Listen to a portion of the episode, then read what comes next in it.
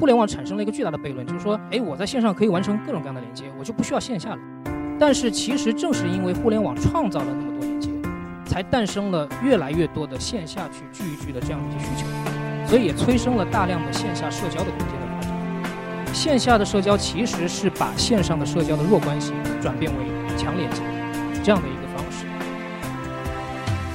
我们如果说给斜杠空间一个具体的定义的话，它其实就是由屈原社交驱动的这样的一种新型的社交空间。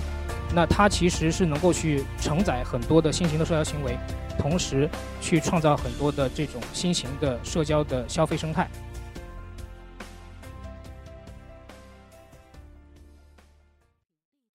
啊，那我本身呢是一名建筑师。啊，然后呢，也是一名创业者。然后呢，呃，这几年吧折腾，然后跟朋友们一块儿创立了两个品牌。那一个品牌叫好处，一个品牌叫得当。得当呢是一家设计公司，好处呢是一个呃城市空间品牌。我今天主要还是讲一讲我们好处呃这三年做的一个这个事情吧。那我们呃取名叫呃斜杠空间这个词儿呢，就是呃有点悬。那我先就是摆个谱吧，先不解释这个是什么。呃，我们就。从好处开始讲吧，就是好处，呃，其实简单来讲，我们就是我们是这样一个空间品牌，就是我们会在呃城市里面去呃找寻一些呃闲置的空间，或者说一些低效利用的一些空间，然后把它们转变成这种城市的共享空间，呃，然后呢以这种分时共享的方式啊给到大家做各种各样的活动之用啊，所以这个其实事实上是一个设计加运营的这样一个事情，不光光是设计。那先大概看一下，就是这是我们。呃，三年可能做的这样一个成果吧，就是我们现在目前的话，呃，基本上还是在上海市中心，啊，然后呢，我们其实已经完成了将近四十处的空间，呃，然后呢，还有就是二十余处在开发，然后呃，其实还是想从动机开始讲起，就是为什么要去做这样的一些空间，呃，这个很重要啊。我们先看一个事情，就是说，呃，其实历史上大家去看，就所有的技术革命的发展，必然会带来这种生产方式，包括行为方式这样的一种转变，啊，那其实。因为空间是一个行为的载体，所以当行为发生转变的时候，空间必然发生革命。啊，那我们再看我们这个时代，我们这个时代现在处于什么样一个技术革命？就是一个信息革命的一个时代。就是说，我们怎么样去看待我们这个时时代啊，它的这种呃技术革命带来的这种空间的变化。之前不是流行一个词儿嘛，叫斜杠青年嘛？其实每一个人身上会产生不同不同，就很多不同的身份，每一个身份都有可能在线上帮你去形成与其他人的连接点。啊，所以就变成了每一个人身上，就是最后你不是一个，好像不是一个单一的个体，你身上会有各种各样的身份。所以其实互联网产生了一个巨大的悖论，就是说，哎，我在线上可以完成各种各样的连接，我就不需要线下了。但是其实正是因为互联网创造了那么多连接，才诞生了越来越多的线下去聚一聚的这样的一些需求，所以也催生了大量的线下社交的空间的发展。所以线下的社交其实是把线上的社交的弱关系转变为强连接这样的一个方式。那我们再去看，就是基于这样的一种聚集模式，我们传统意义上的公共空间还是否能够满足这样的一个需求？这个是我们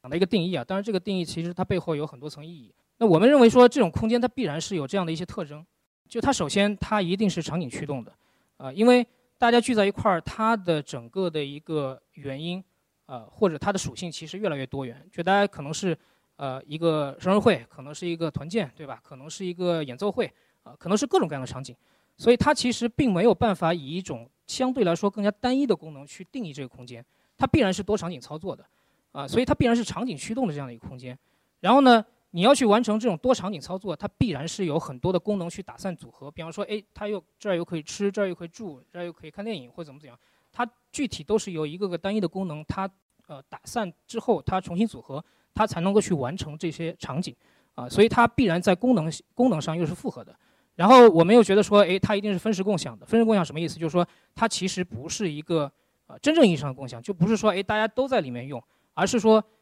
其实这些空间处于这个城市，但是当你来用的时候，它就属于你本身。然后你们用完了之后，就属于下一个集体。所以说它一定有它一定的思想性在里面，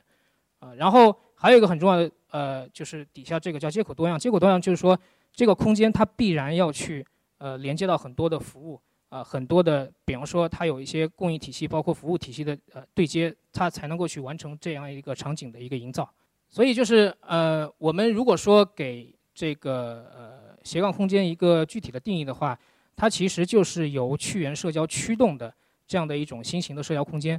那它其实是能够去承载很多的新型的社交行为，同时去创造很多的这种新型的社交的消费生态。啊，那这个事情的话，我觉得作为建筑师，我们总想说，哎，我们谈那么多理论，谈那么多这个底层的原因，那我们到底做一些什么事情，对吧？我们落地什么事情，这个才是最关键的。快速过一下我们几个案例啊，就是这个是我们第一个空间，它其实就是一个呃新式里弄的一个老住宅，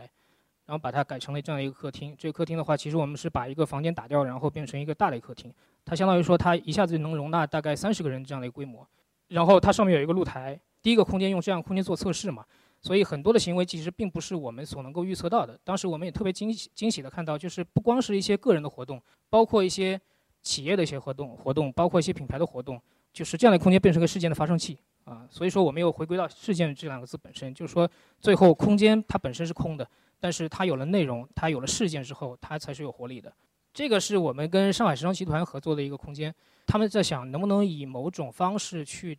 呃提升他们的整个的一个品牌的一个。呃，活活力度包括它的年轻度，啊，所以我们当时跟他们合作的时候就说，哎，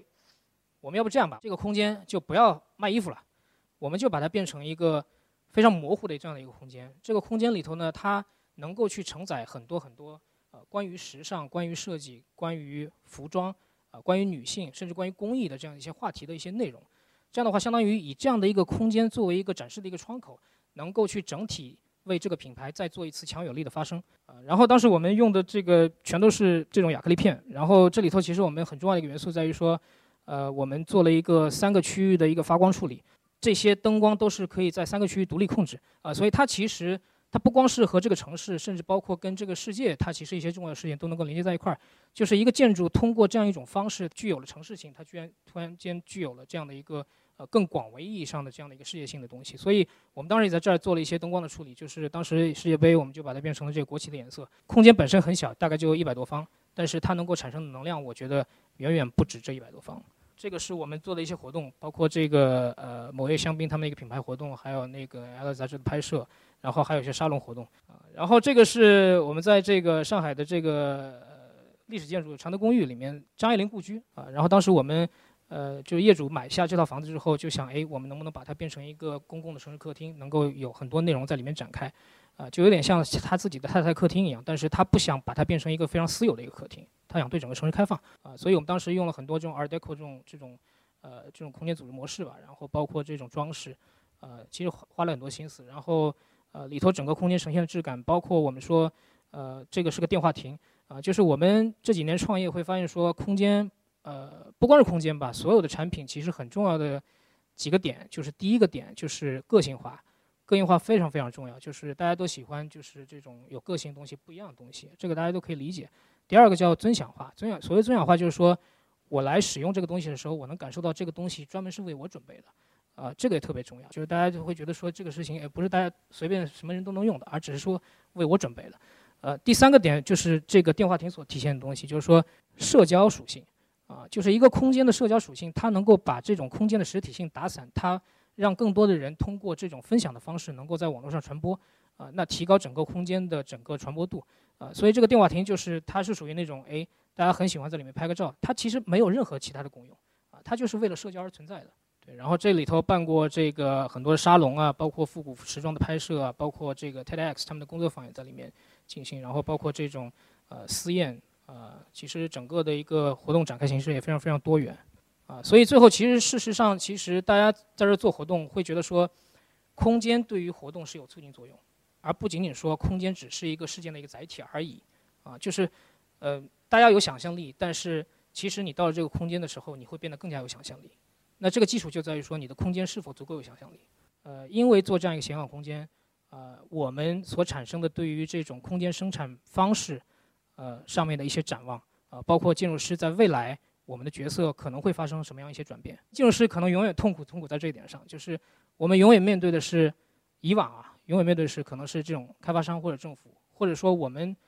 意义上的叫大权力、大资本。我们其实忽略了谁？忽略了我们的用户，就是我们空间的使用者。但是不是说我们想去忽略他们，而是我们当中永远夹着开发商和政府。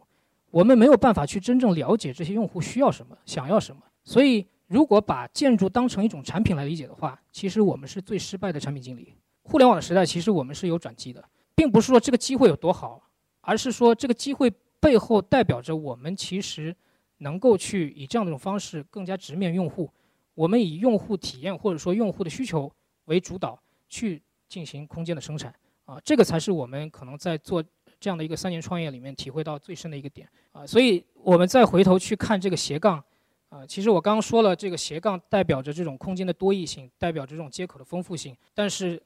归根结底，我觉得可能这种斜杠代表着这种空间生产一种态度。啊，就是我们真正去从啊行为出发，从需求出发，我们去利用一些呃现有的一些空间资源，我们在做一些啊非常有目的性或者说非常主动的一些空间生产。啊，这个可能才是这种斜杠所代表的一种态度。啊，今天分享到这儿，谢谢。